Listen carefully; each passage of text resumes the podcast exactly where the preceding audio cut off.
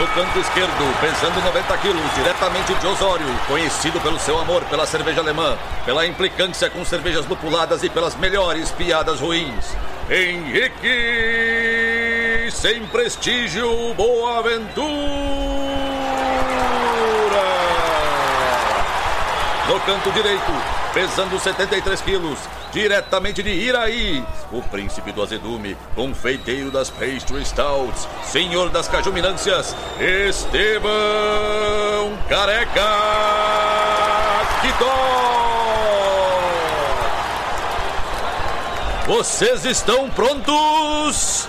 Começa agora o Braçagem Forte!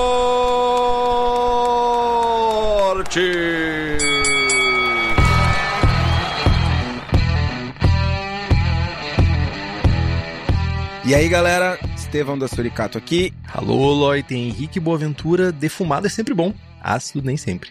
Não sei se eu concordo. Dá mais uns dois anos que talvez tu comece a concordar. Tu vai começar a escutar episódio pra trás e vai dizer assim: ah, o Henrique tinha razão. Por quê, né? Tá gradualmente se transformando. Defumado é sempre bom, é forte demais, mano. Defumado é sempre bom. O único momento que defumado não é bom é você fez um churrasco e vai querer dormir e você tá fedendo a fumaça. Feder a fumaça, o teu corpo feder a fumaça é ruim. Não, mano, faz uma ceva 70% malt pitted. É, é um assunto. É, tá, tudo bem. Defumado non pitted. Não pitted, é, não turfado é bom.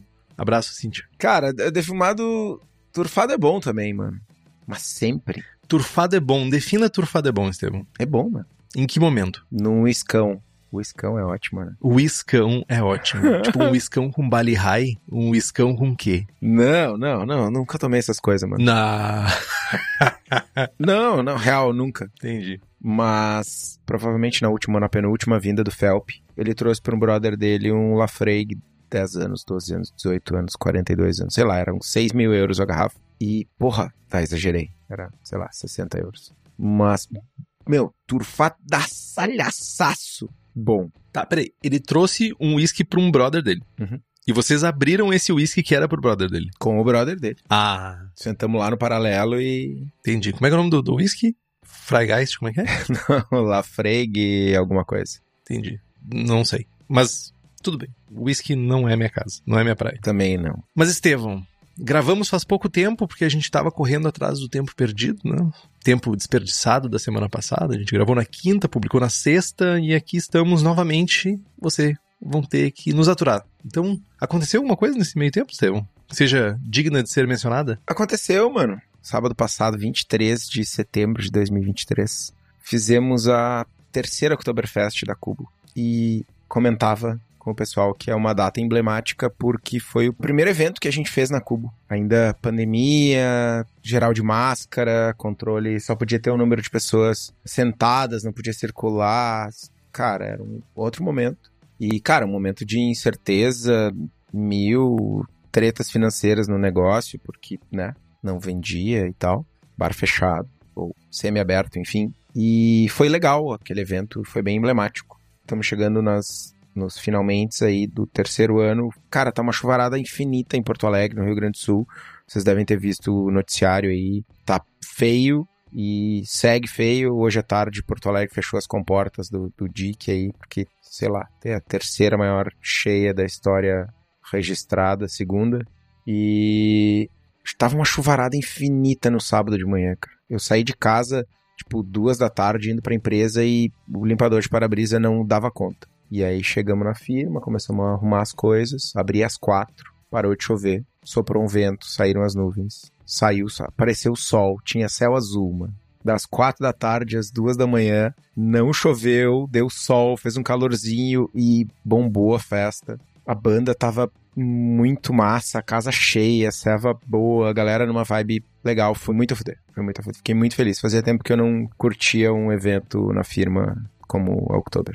Foi bem legal. Pena que o Henrique não tava lá. Ossos do ofício. O Henrique foi tomar Smooth Sour, mas não foi tomar Fast Beer e Märzen. Tá, então é isso. Eu vou no evento. Tu tem que ir em todos, mano. na- não é uma realidade. Nem sempre é uma realidade. Tem que ir em todos.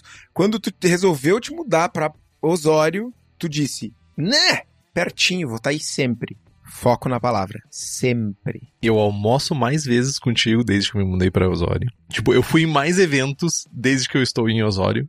Eu vou a mais shows em Porto Alegre desde que eu estou em Osório. Podia não ter ido no show e ter ido na Oktober. Não, não tava pregado, tipo, não tinha condições. Mas e, e que show tu foi, meu? Eu fui num show de bandas de rock gaúcho, um, uma- um festival que tinha Vera Louca, Tenente Cascavel, Acústicos e Valvulados, Comunidade Ninjitsu e Ultraman. Me senti na banca consertando aparelhos novamente em Osório na minha juventude. Ah, muito bons shows, muito bons. Eu sei que tu não gosta de show, Estevão. Mas, Estevão, tem um show que tu vai querer ir. Sabe quem vai vir a? Porto Alegre, Estevão? Que eu fiquei sabendo? Jetro Tu. De novo? Cara, de no- cara, que, que escroto, velho. Que bicho escroto, velho. De novo, eu já fui três vezes no Pearl Jam, cara. Tipo, eu iria mais 18. Eu fui nos cinco shows deles em Porto Alegre. Quantos shows? Nos cinco. Ah, tipo, deve ter tido uma época que eles tocavam em várzea, assim, né? Em qualquer lugar. Mano, por isso que eu falei, de novo? Não, mas eu, eu moro aqui há 21 anos. Vai lá. Eu fui num cinco e, e não fui nos dois ou três. Uns dois, talvez. Tocaram umas 10 vezes aqui, mano. Por isso, de novo. Nossa, Jetro Tu é muito chato. Jetro Tu é chato. Ah, mano. Tu tava no show da comunidade ninjitsu? É isso? E tava bom. Ótimo. Tava bem bom. De boa. Não tinha flauta. O meu papel aqui já Tá, não, não conta a piada do metal. Não tem. foi assim. cumprido, tá ligado? Tu lembrou? e no mais, meu, leituras em dia, família tá boa. Tá lendo a minha pauta agora? Sim, cara, as leituras estão em dia. Eu consegui terminar alguns livros que eu queria, que eu não conseguia.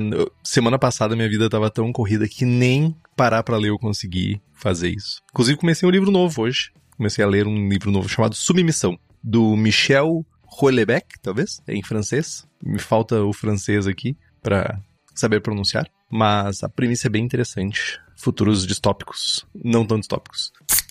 E eu queria também, Estevão, já que eu não fiz muitas coisas, eu queria lembrar novamente as pessoas. Rio Grande do Sul tá uma merda. Enchente pra caceta, rio subindo, muitas famílias desalojadas. Quem tiver a oportunidade de fazer doações, estão precisando muito, muito, muito, muito pra reconstruir as cidades. Eu sei que nessa hora as pessoas são muito empáticas e eu acho que essa empatia vai ser necessária. Porque até o pessoal da narcose foi levar uns, umas doações pra lá e tirou umas fotos e é cenário de guerra, assim.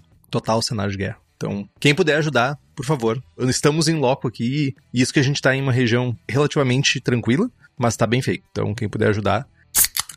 E saindo, Estevão, desse tema um pouco sombrio, por assim dizer, né? Eu queria lembrar que ainda estamos com inscrições abertas para a Copa Braçagem Forte. E quem tem desconto, ainda tem desconto mesmo no segundo lote para as inscrições, são os nossos queridos apoiadores e apoiadoras do Braçagem. Além disso, tem vários benefícios: sorteios de equipamentos, livros e merchans, tem a participação no melhor grupo do WhatsApp cervejeiro do país, nosso descontinho maroto para a Copa, tem o acesso ao Julgando Forte, que é a iniciativa de treinamento e aperfeiçoamento de avaliações de cervejas. Inclusive, temos que marcar a data, né, Estevão? Porque provavelmente nesse momento já chegou o kit maravilhoso, descontudo, que rolou da Suricato e da Cubo com cervejas pra gente fazer avaliação durante o Julgando Forte. E se tu quer fazer tudo isso e ter acesso à gravação ao vivo, faça como Alan George, Carlos Alberto Poitevin, Diogo Longo, Felipe Augusto Kintzer, Felipe Lécio, Gabriel Henrique Franciscon, Gabriel Mendes de Souza Martins, Christopher Murata, Luiz Henrique de Camargo, Michael Farias Teixeira, Ricardo Bonato, Ricardo Peixoto Gonçalves, Rubens Fernando Maciel Alencar, Thales de Souza Faria, Wellington de Oliveira Ferreira, além de um secto de outras pessoas mais, e nos apoie pelo Apoia-se. O link é apoia.se barra braçagem traço forte.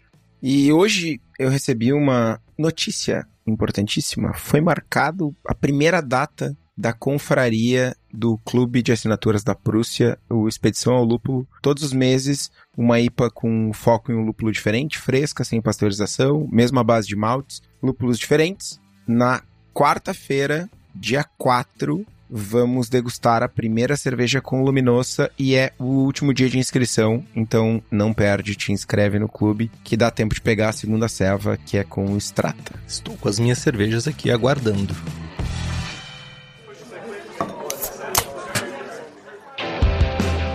Então, Estevam, falando um pouquinho sobre Liechtenstein.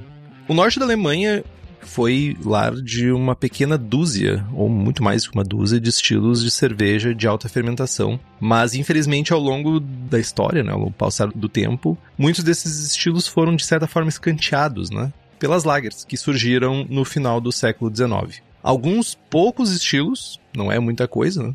infelizmente, conseguiram se manter, principalmente pós Segunda Guerra Mundial, e hoje em dia pouquíssimos foram reduzindo até uma quantidade quase ínfima comparado com o que a gente tinha séculos atrás de cervejas. Quase era uma cerveja por cada Dorf uma cerveja por cada região.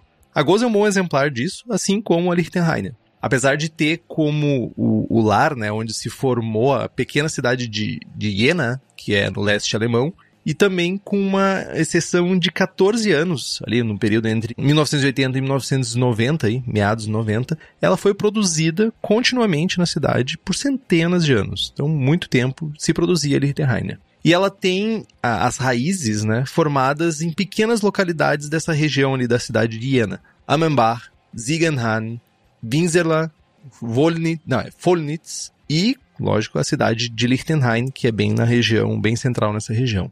Entretanto, no pico da popularidade dela, né, no final do século XIX, ela não ficou restrita a essa região. Ela foi fabricada, né, foi produzida em toda a Turíngia. Para quem está tentando se situar no mapa, essa localidade ela fica exatamente no meio do caminho entre Bamberg e Berlim.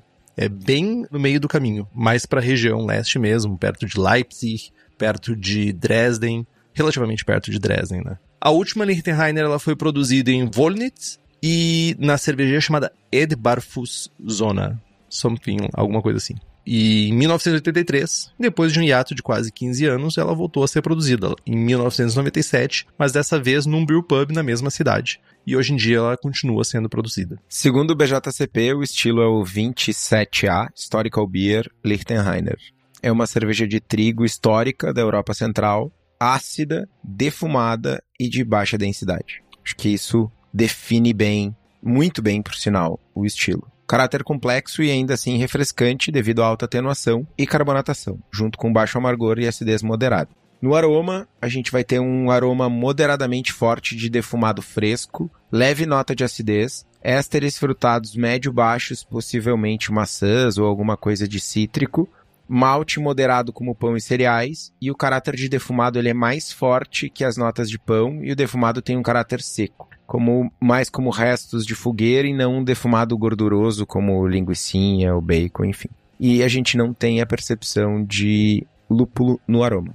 Na aparência, o colarinho é quase branco, alto, firme e persistente. A cor é de amarelo a dourado e ela é consideravelmente límpida, mas pode também ser um tanto turva. No sabor, a gente vai ter um sabor frutado moderadamente forte, possivelmente cítrico ou lembrando maçãs. Acidez lática limpa, de intensidade moderada, sem qualquer tipo de funk. Importante notar isso. O caráter do defumado por madeira seca similar ao aroma, com intensidade média. Final seco, acidez e defumado no retrogosto. Amargor baixo, acidez fornece o equilíbrio, não os lúpulos. Esse equilíbrio vem da acidez. Na boca, ela é fresca e tem um caráter limpo com um retrogosto levemente, cara, quase como uma nota de adstringência, mas sem ser algo ruim. É, é aquele. Me ajuda a traduzir mouth puckering. Henrique. Pois é, eu não sei traduzir essa palavra. A única coisa que vem na minha cabeça é mouth puckering, que é tipo repuxar. É um repuxamento. Repuxamento. É tipo uma session adstringência. É, é tipo tu pegar um saco de chá e tu ah, chupar ele na boca, assim. Tipo, ele fica, a tua boca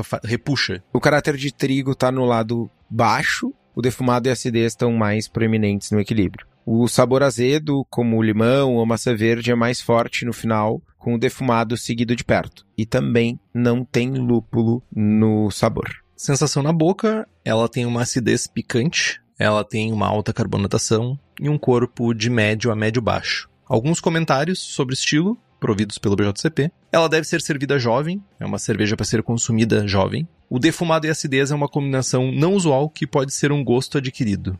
E é, possivelmente sim, até porque o defumado é um gosto adquirido. Descobri isso hum, faz pouco tempo, que as pessoas não. Tem gente que não gosta de defumado. Nossa, estão muito erradas. Nossa, concordamos, Estevão. Pessoa que não gosta de defumado tem problemas. Comparação de estilos. Ela é da mesma família genérica, né, de cervejas de trigo da Europa Central, com baixo teor alcoólico da Gose, Grodzisk e da Berliner Weiss. Tem elementos de todas elas, mas com um equilíbrio único. Ela tem um, um equilíbrio que é só dela. A acidez e o defumado não é encontrado em nenhum outro estilo. Né? Essa conjuntura de acidez e defumado não está presente em outros estilos. Grodzisk tem defumado, Goza tem acidez, Berliner Weiss tem acidez. Mas as duas coisas juntas, só aqui. Ela não é tão ácida como uma, Berliner Weiss. Provavelmente ela é mais parecida com uma Goza defumada, sem coentro e sal, ou uma Grodzisk com acidez de uma Goza. Estatísticas do estilo: OG de 1032 a 1040, FG de 1004 a 1008, de 5 a 12 IBUs, de 3 a 6 SRM e um teor alcoólico de 13,5 a 4,7. Exemplos comerciais, infelizmente, um tanto distantes aqui do Brasil. Ah, eu não lembro se tu, tu lembra que tem alguma coisa comercial de Lichtenheiner? A Hunsrück. A Hunsrück gosta de fazer uns estilo histórico, né? Sim. Eu não sei o quão presente é na linha deles, mas todo ano eles fazem. E é boa. Eu não sei se eles têm em torneira, mas acho que tem em garrafa para vender. Já tomei, já tomei no Shop também. É boa. No Shop? Olhei. Eu tenho que ir um dia colar lá na Hunsrück. Mas, segundo o BJCP, Live Oak Lichtenheiner e a Wollnitzer Weissbier, que é o exemplar histórico clássico, inclusive, que vai ilustrar, o rótulo é o que vai ilustrar esse programa. Uma discussãozinha sobre esse estilo, Estevão. Essa região da Turingia é uma região muito doida, né? Se a gente for parar para pensar, porque são vários estilos que têm acidez envolvida. Leipzig tem Glagosa. Nós temos em Berlim, ou na região uh, periférica de Berlim, nós temos Berliner Weiss. Em Jena e Liechtenstein, nós temos a Lichtenheiner. E temos um pouco mais para o leste, indo um pouquinho mais para a região leste, na Polônia, na verdade, né? Na cidade de Graz, nós temos a Pivo Grodzisk. Então, é uma região que te agrada, né, Estevão, de certa forma? Ácida. Sim, cara, e dessas eu não fiz a Grodzinski ainda, tá na fila, mas. Porra. Tu não fez a Pivo? Tá na fila. Esse vai ser um check do ano que vem. Boa. Mas a Lichtenheiner eu acho que é a minha preferida. É mesmo? Interessante. Eu diria que a Pivo Grodziski é minha favorita dessas. Gostei bastante da que eu fiz, gostei muito da do Chico Milani, que eu tomei também, tava muito boa. Mas uma coisa que eu fico me perguntando sobre esse estilo, Estevão, se ele não é tipo um Zeitgeist. O que, que é um Zeitgeist? Tipo, se não é o espírito do tempo. Se ele não é uma, de certa forma, uma personificação das técnicas e qualidades ou não qualidades no processo de fazer cerveja da época, sabe? Ou seja, é, não era necessariamente algo desejado, era algo que acontecia. A acidez? E é o defumado. Malte defumado por fogo aberto e a acidez por naturalmente ficar ácida. Cara, acho que o defumado talvez fosse uma característica da região, mas não dá para chegar e cravar aquelas coisas que a galera repete assim meio mito, tipo, ah, no passado todas as cervejas eram defumadas porque a gente só defumava com... Não, não, isso é total mito. Porque tem cervejas contemporâneas que não eram defumadas. Mas sei lá, vai ver a galera da cidade gostava. Ou era, sei lá, o pobre e não conseguia maltes não defumados. Ou era rica e não conseguia. Enfim, alguma característica sociocultural que fez esse. gerou essas características que propiciaram a, a popularidade do estilo. Mas.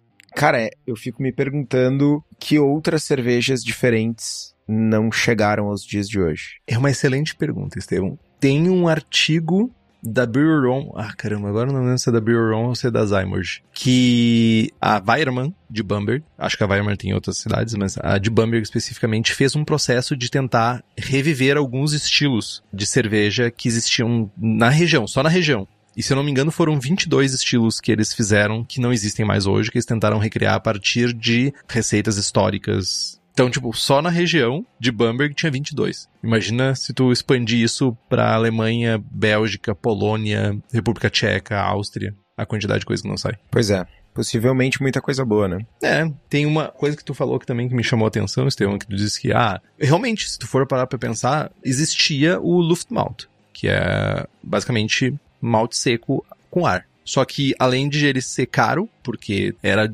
caro para produzir, porque tu precisa de um espaço gigantesco, tu precisa de muito tempo, não virava o tempo suficiente, então é mais barato tu fazer com malte que era seco com fogo aberto. Então talvez realmente seja um espírito do seu tempo, seja uma conjuntura de eventos do tempo que, sabe, desenvolveu a receita, de certa forma. Faz sentido.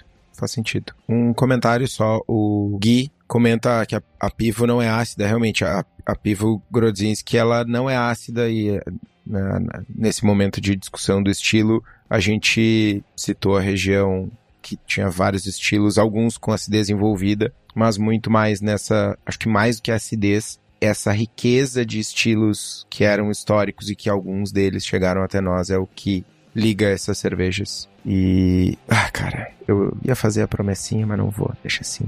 Não farei. Tá cedo ainda, tu ainda consegue. Segue o programa aí que vou tentar me segurar.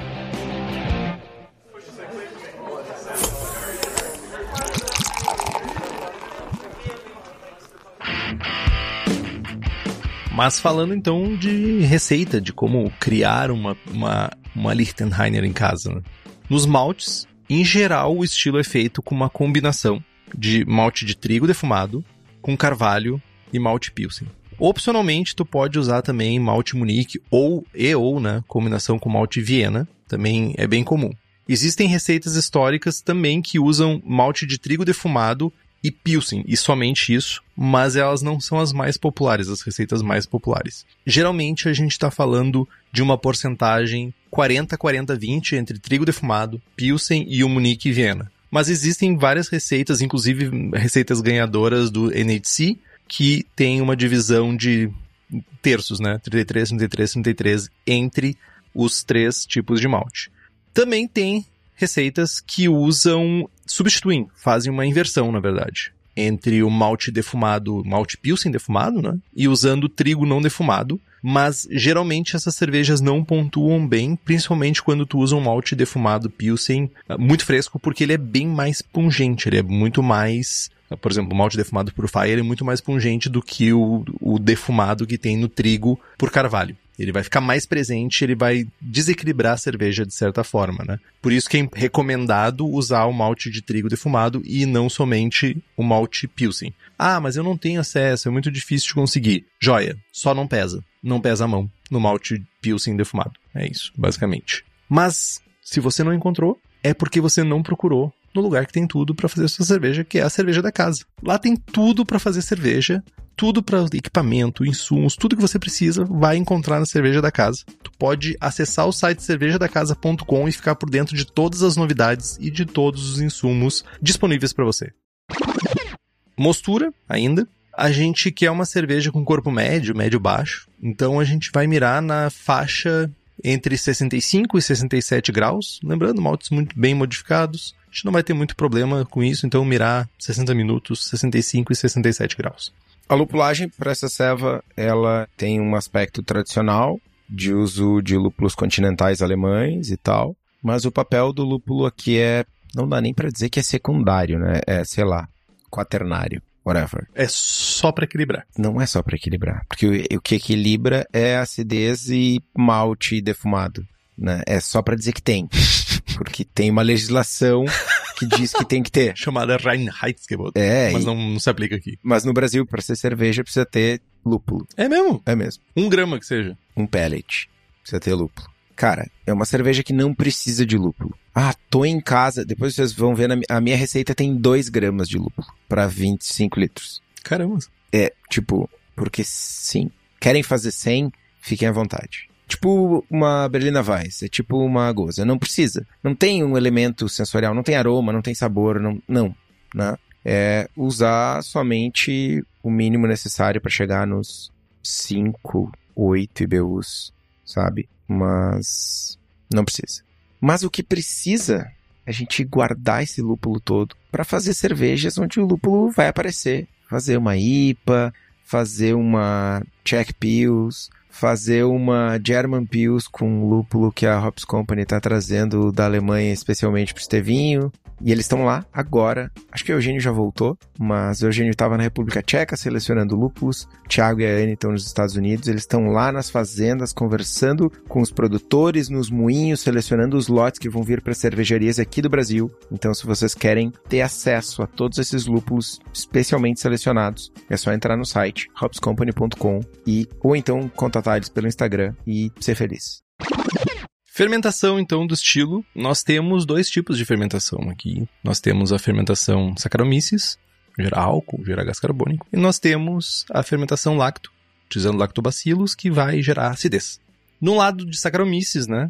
Esses fungos comedores de açúcar, não tem muito o que escolher. Uma levedura alemã, uma levedura eu-alemã, né? É o mais clássico, é o mais recomendado, inclusive, para o estilo. A gente quer um leve caráter frutado, muito suave, de fruta, fruta cítrica, alguma coisa assim. Então, usar, por exemplo, o Levtech Tech Brew 36, que é o German Ale da Levtech, funciona muito bem. Eu já usei algumas vezes e dá muito bom. Tem o K97 da Fermentes, também tem o Lau Brew da, da Lallemand, que é o Köln, que também resolve o rolê. Inclusive, essa característica meio lemony, limãozinho, assim, ajuda bastante. Fermentar a 18 graus para ter um caráter frutado sutil e complementar. Não é necessário ser uma bomba de ésteres, não é nem recomendado ser uma bomba de ésteres para o estilo. E quando tu for fazer com o inóculo junto, né, com lactobacilos, quando for fazer concomitante, recomenda-se que faça uma fermentação um pouquinho mais longa para dar tempo do lacto fazer alguma coisa, acidificar um pouco a tua cerveja. Isso quando a gente pensa em fazer fermentação concomitante. Isso bota as duas, a levedura e bota o lacto junto. Já fiz assim? Já fiz. Funciona? Não acidificou tanto quanto eu desejaria. Estevão, inclusive, tomou a minha Berliner Weiss que eu fiz assim e ele disse que precisava um pouquinho mais de acidez. Mas acidifica. Só não é o ideal, talvez. Também a gente pode optar por fazer o caminho que é fazer uma fermentação com lacto primeiro, né? Faz o lacto, acidificação com lacto, e depois fermenta com Saccharomyces. Aí é basicamente fazer um, um, um kettle sour ali, ferve o mosto, baixa o pH para 4.5 usando ácido lático. Vamos ver se eu aprendi tudo, Estevão. Se eu falar, não falar, falar uma merda, tu me corrige. Baixa o pH para 4.5 usando ácido lático, resfria para faixa entre 30 e 40, vai variar de acordo com a variedade de lacto que tu vai usar. Deixa acidificar, né? Tem que manter essa temperatura, deixa acidificar até o pH ficar aí na faixa dos 3.8, 3.7, pelo menos nas receitas é o mais comum. Ferve novamente para matar o lacto e também para adicionar os lúpulos, os 0,5 gramas que o Estevão falou, para também para conseguir isomerizar esse lúpulo, né? E daí depois resfria novamente e faz a fermentação com saque. Acertei, Estevão? Acertou. Nota eu mereço. Nota 7,5. Tá bom, foda-se. Mas eu, eu tenho uma pergunta muito pertinente, Estevão, que é qual variedade que tu recomendaria de lacto para fazer? Cara, eu curto o Plantarum eu recomendo duas cepas, é o Lacto Plantarum e o Lacto Helveticus. Acidificam mais rápido, acidificam mais. Hoje não é mais tão raro, assim, mas há uns anos atrás tu, era bem comum tu ouvir as pessoas, tipo, ah, eu demoro 48 horas para acidificar, eu demoro 72 horas para acidificar. Cara, é coisa de 16 horas, 15 horas, 14 horas, é de um dia pro outro. Terminou a abraçagem final do dia, no outro dia tá né? São duas cepas que se comportam bem, assim, são bem fáceis de usar. Boa. E tu não recomendaria uma fermentação concomitante? Uma cofermentação? Não, de maneira alguma, mano. Passamos desse ponto já. Como é que eu vou dizer isso? Cara, tem. Ah, mano, faz 10 anos que os caras fazem Catarina Sauer Brasil afora, tá ligado? Não é para ser mais um bicho de sete cabeças. Levtech tem lacto para vender, farmácia de manipulação, tem lacto seco agora, enfim, não tem porquê. Quer usar a Philly Sour por praticidade? Ok, usa. Eu ia perguntar sobre isso. Mas fazer a acidificação separado antes te dá mais controle. Né? Tu pode interromper a acidificação no momento que tu quer e ter a acidez que tu deseja. Né? Que é uma coisa importantíssima pro estilo, né? Porque o estilo não é para ser ácido como uma Berliner Weiss. Então não é para acidificar até onde vai o lacto, né? É para acidificar antes, né? Perfeito, perfeito. E independente do cenário, se tu tá usando um Filisaurus, tu tá fazendo uma cofermentação, tu é meio refém. Tu não tem o que fazer. Né? O Chico Milani até comenta aqui, ó, pela descrição do estilo, tem que cuidar para não acidificar muito e passar do ponto. E a única maneira de tu controlar é tu fazendo uma fermentação lática separada de uma fermentação alcoólica, né? Eu prefiro ela um pouco mais ácida, tá? Na verdade, assim, cara, tem uma galera que faz Catarina Sauer, Goze, Berliner Weiss, cara, muito ácida que tu toma e chega a dar aquela aquela repuxada na cara, assim, dá uma endurecida no músculo nos carrinhos aqui. Tem que ir no dentista depois para refazer o esmalte. É, não, mano, não gosto. E, e ao mesmo tempo, cara, 3.8 é, é muito alto. Só para ter uma ideia, a, a Flecha Flecha, que é a nossa Saison, a gente acidifica ela até 3.7, tá ligado? Tu já tomou essa ceva, ela não é ácida. Tu toma ela, serve um copo dessa ceva para qualquer um e as pessoas vão dizer, hum, essa ceva é uma saison. Ah, é interessante. Elas não vão dizer, nossa, que cerveja ácida. Nunca, saca? Então, acho que 3.2, aquela acidez mega rasgante com um monte de fruta e ácido málico, não sei o que, não é legal. Mas acho que esse 3.8, essa acidezinha chororô aí, também não é legal. Tu miraria em quanto? Eu acabo mirando ali 3.3, 3.5. 3.3 aquelas cervejas que eu quero um pouco mais ácidas, 3.5 as que eu quero um pouco menos ácidas. Beleza. E uma coisa também, Estevão, é que também existe uma possibilidade de ajustar a acidez com ácido lático direto no invase, né? A gente pode adicionar ácido lático. Ah, vou, vamos usar o exemplo que tu disse. Tu usou a Sour, por exemplo, ou até mesmo tu usou uma, fez uma fermentação com lacto inicial, que não acidificou o que tu queria, não tinha como controlar a temperatura, não tinha tempo para prolongar a fermentação de certa forma. Tu poderia fazer o ajuste direto depois adicionando o pingo beer de, de ácido lático, né? De ácido lático. O que, que a gente perde se a gente faz isso? Ou o que, que a gente ganha? Ganha praticidade. Sensorialmente, alguma coisa? Cara, há controvérsias, tá? Instituto Vozes da Minha Cabeça diz que tem uma diferença sensorial quando tu tá falando de uma, sei lá, de uma Berliner Weiss base sem fruta com fermentação lática e com adição de ácido lático. Mas numa cerveja defumada, numa cerveja com muita fruta, cara, essa diferença se perde. Se eu não me engano, o Andrew, ainda bem que ele não tá aqui, porque senão ele ia me cornetar, mas o Andrew testou e na experiência, nos testes dele, na experiência dele, ele não conseguiu perceber a diferença entre ceva uh, com ácido lático. Inclusive, acho que ele mandou para um concurso e medalhou numa sour com ácido lático. Enfim, é uma alternativa, certamente. É, é uma alternativa principalmente para quem não vai ter, não tem acesso, né? Tipo, pessoas fazendo em lugares mil aí, ah, não tenho acesso a, a lacto, ou não tenho processo, não tenho pHmetro, não tenho equipamento para isso. Talvez seja uma alternativa, né? É, o pHmetro precisa, né? A não ser que tu vá pingando o ácido lático e vá provando. Pinga, mexe, toma um gole. vai desconchada. Ai, velho. é pior, realmente. Pegamento vai ser necessário.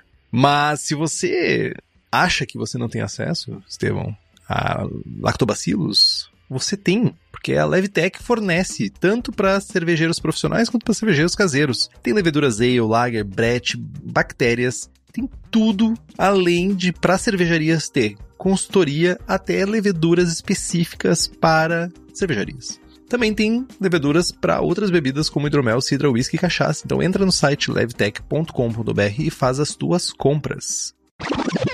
A água para esse estilo não requer nada de especial.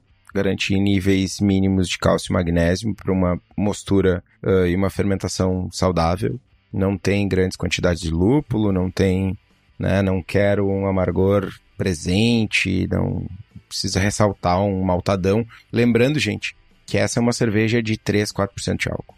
Por mais que tu faça grandes adições de malte, de cara, é uma, é uma cerveja super leve, super refrescante, né? ela não é para ter grandes intensidades.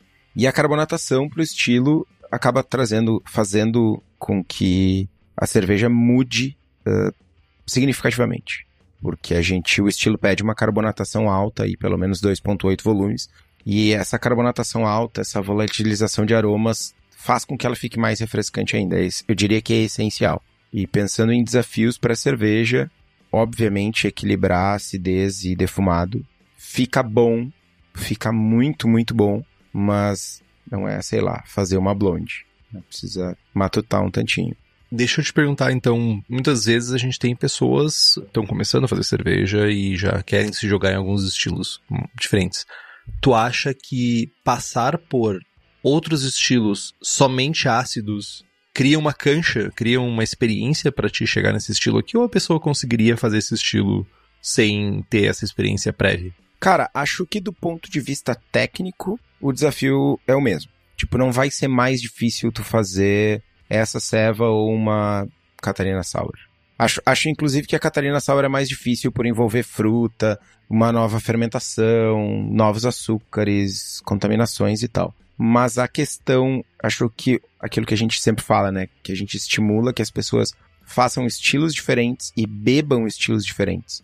Ter o paladar desenvolvido para o defumado, já ter tomado uma cerveja defumada, certamente é um passo importante. Porque a imensa maioria das pessoas, para não dizer todas as pessoas que eu conheço que tomaram a primeira serva defumada, tomaram e acharam, tipo, ih, tá ligado? Eu, inclusive. Primeira serva defumada que eu tomei, eu, tipo, nossa, que que é esse negócio aqui, tá ligado? Schlenkler. Sim. E aí tu vai e faz 20 litros de uma selva defumada ácida. E tu nunca tomou uma selva defumada, tu não tem esse paladar adquirido, tu não tem essa experiência, tu meio que perde a referência. É um pouco do que a gente falou no episódio passado, né? De construir essa biblioteca sensorial, tomar cervejas diferentes, de conversar com as pessoas, de criar esse hábito e tal. E acho que fazer cervejas defumadas e, e principalmente defumada e ácida, que é uma combinação completamente inusitada, acho que envolve mais é, essa experiência sensorial do que a técnica em si. Ainda que eu concordo, ainda que para esse estilo a gente tá falando de um defumado que ele, ele não é um defumado de uma Rauchbier, né? Bem distante disso, eu diria, né? É um defumado. Eu me lembro, cara, eu acho que eu tomei a, a que tu fez, cara. Eu tenho uma leve impressão que eu tomei a que tu fez. 2016, provavelmente. Caramba, será que tu talvez tenha levado na serva e eu tenha provado ela? É bem possível. Eu fiquei mega feliz e empolgado com essa selva. Porque eu me lembro de tu empolgado com essa selva. É, é isso que eu me lembro. Mais do que a cerveja, eu me lembro de tu muito empolgado com ela. E eu me lembro de ter achado uma coisa muito diferente na época. Não era tão versado. Né? E a minha tinha pimenta. Pimenta rosa? Pimenta dedo de moça. Mas era um mini chablauzinho, assim. Era só um Qu- quanto que tinha? mini chablauzinho, assim. Entendi. Mas talvez tenha sido essa que eu tomei. Eu me lembro de ter tomado alguma coisa assim. Mas outro desafio também. Ó, o Júnior fez uma pergunta boa aqui. Seria um defumado de uma pivo? Cara, faz sentido pensando em intensidade. Até o, o guia, ele é meio... Ele é meio omisso na informação, ou enfim... Porque ele dá a entender que tu pode... Que é comum usar...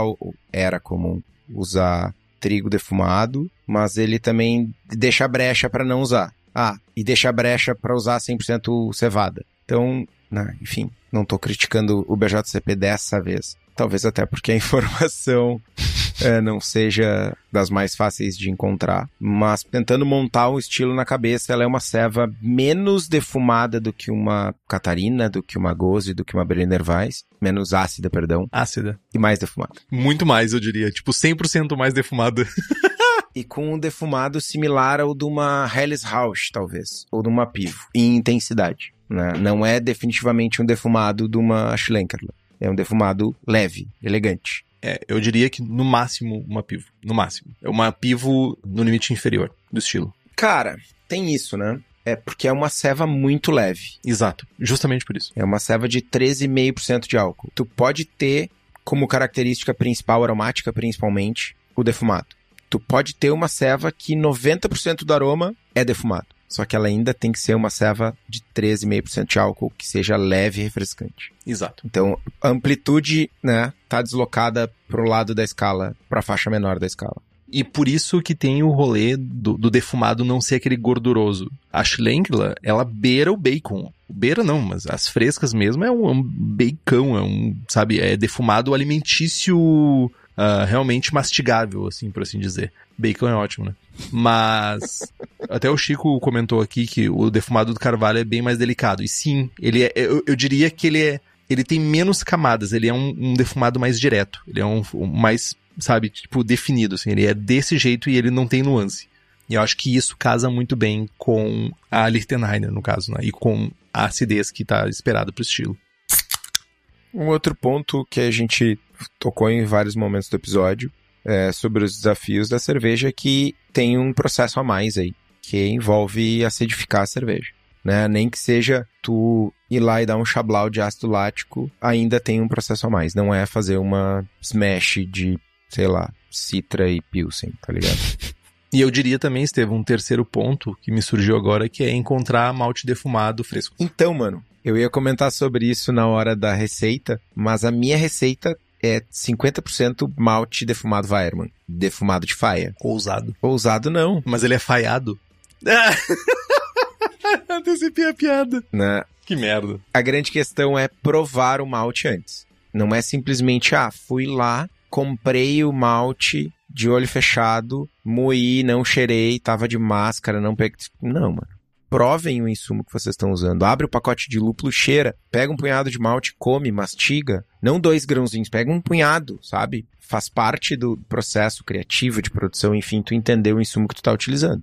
E aí, pá, comprei, acabou de chegar o container aqui, encostou no porto, descarregou, veio para abrir o shop. Comprei 42 kg de malte defumado, porque eu achava que ia precisava usar 2 gramas. Usa 2 gramas, né? Nós temos essa habilidade, a gente faz receitas, a gente vai lá no Brewfather, no Beersmith, enfim, e edita as coisas. É isso, troca pro malte pio, sem diminuir a quantidade. Tem N possibilidades. Nessa receita é melhor errar para baixo, né, do que errar para cima. Acho que defumado demais com acidez, o desequilíbrio vai ser grande. Né? Mas é isso, meu.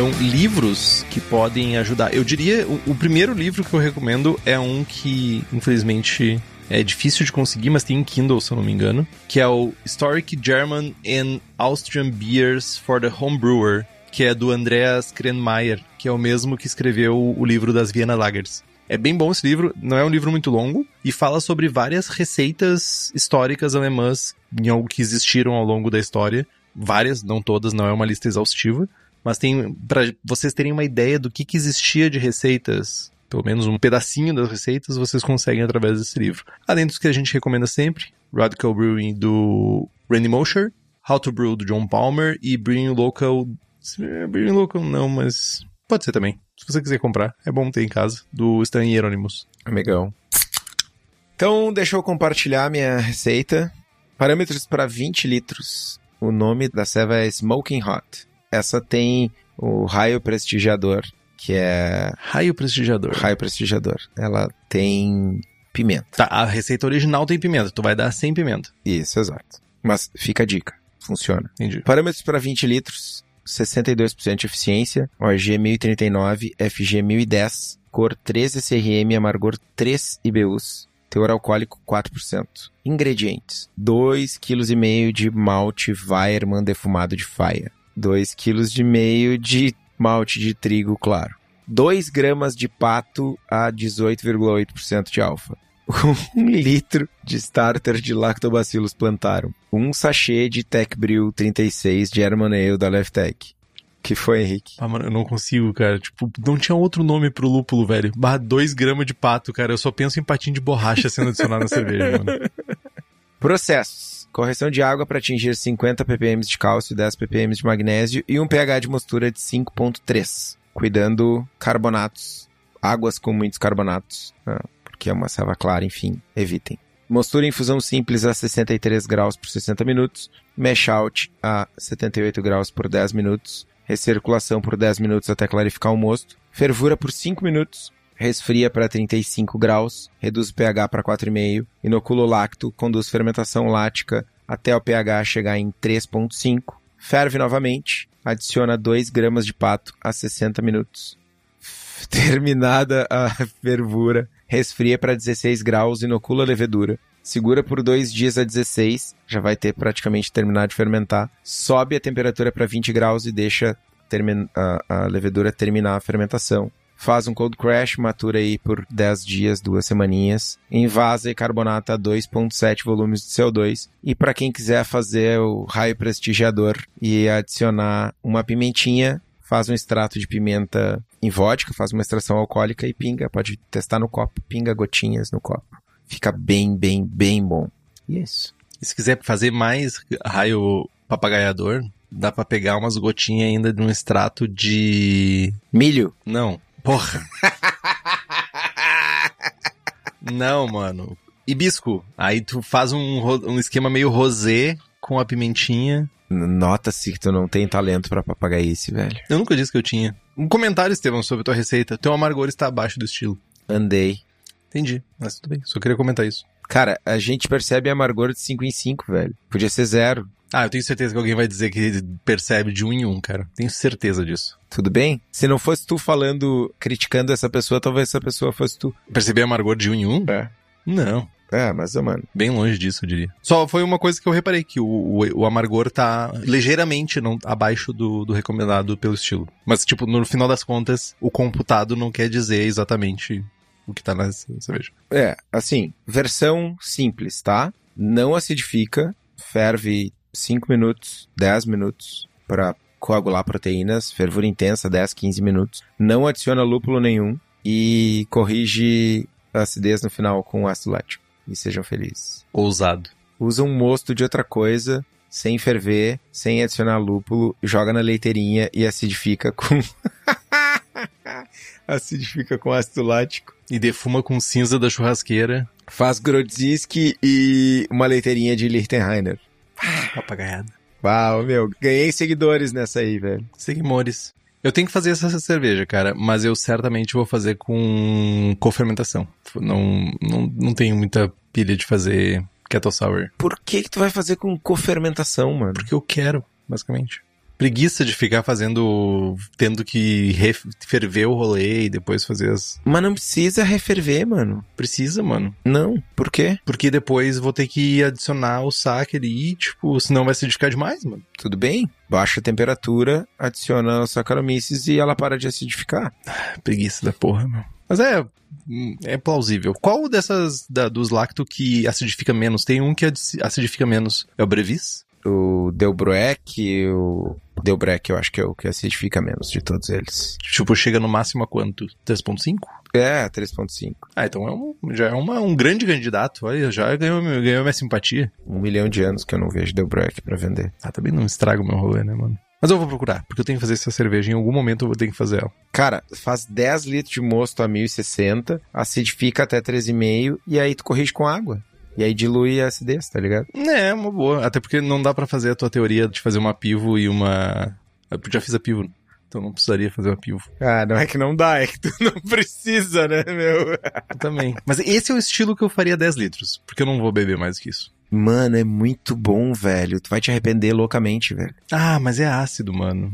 Não é minha vibe, velho. Nossa, mano. É defumado, velho. Ah, defumado tudo bem. A parte do defumado, ela tem um lugar no meu coração. No verãozinho, cara, tu serve o mas, tá ligado? E aqui, ó. Glup, glup, glup, glup, glup, É leve acidez. Não posso garantir que eu vou fazer 20 litros dela. Cara, azar, tu só precisa fazer 20 litros de Keush. Tá, se eu fizer 20 e te der 10 litros dela? De quê? De Lichtenheiner tu tá ligado que tu vai continuar me devendo 20 litros de queush, né? Isso é só juros. Entendi. Tô aceitando, inclusive.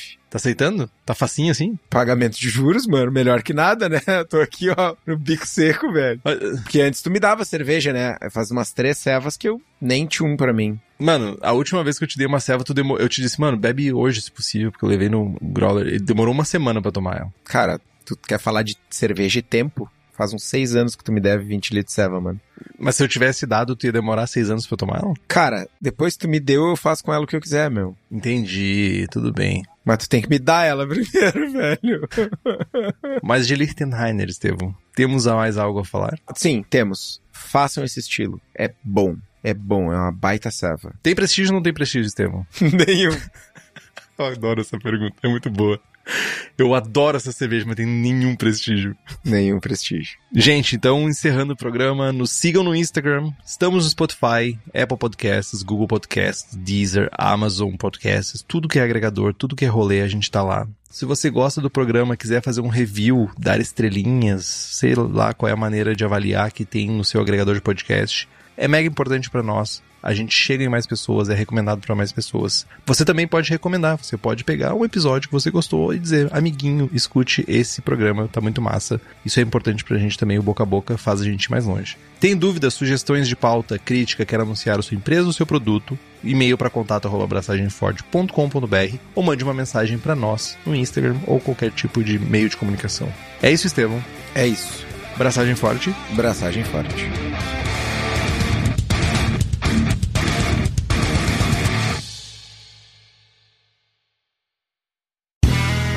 Este podcast foi editado por Play Áudios.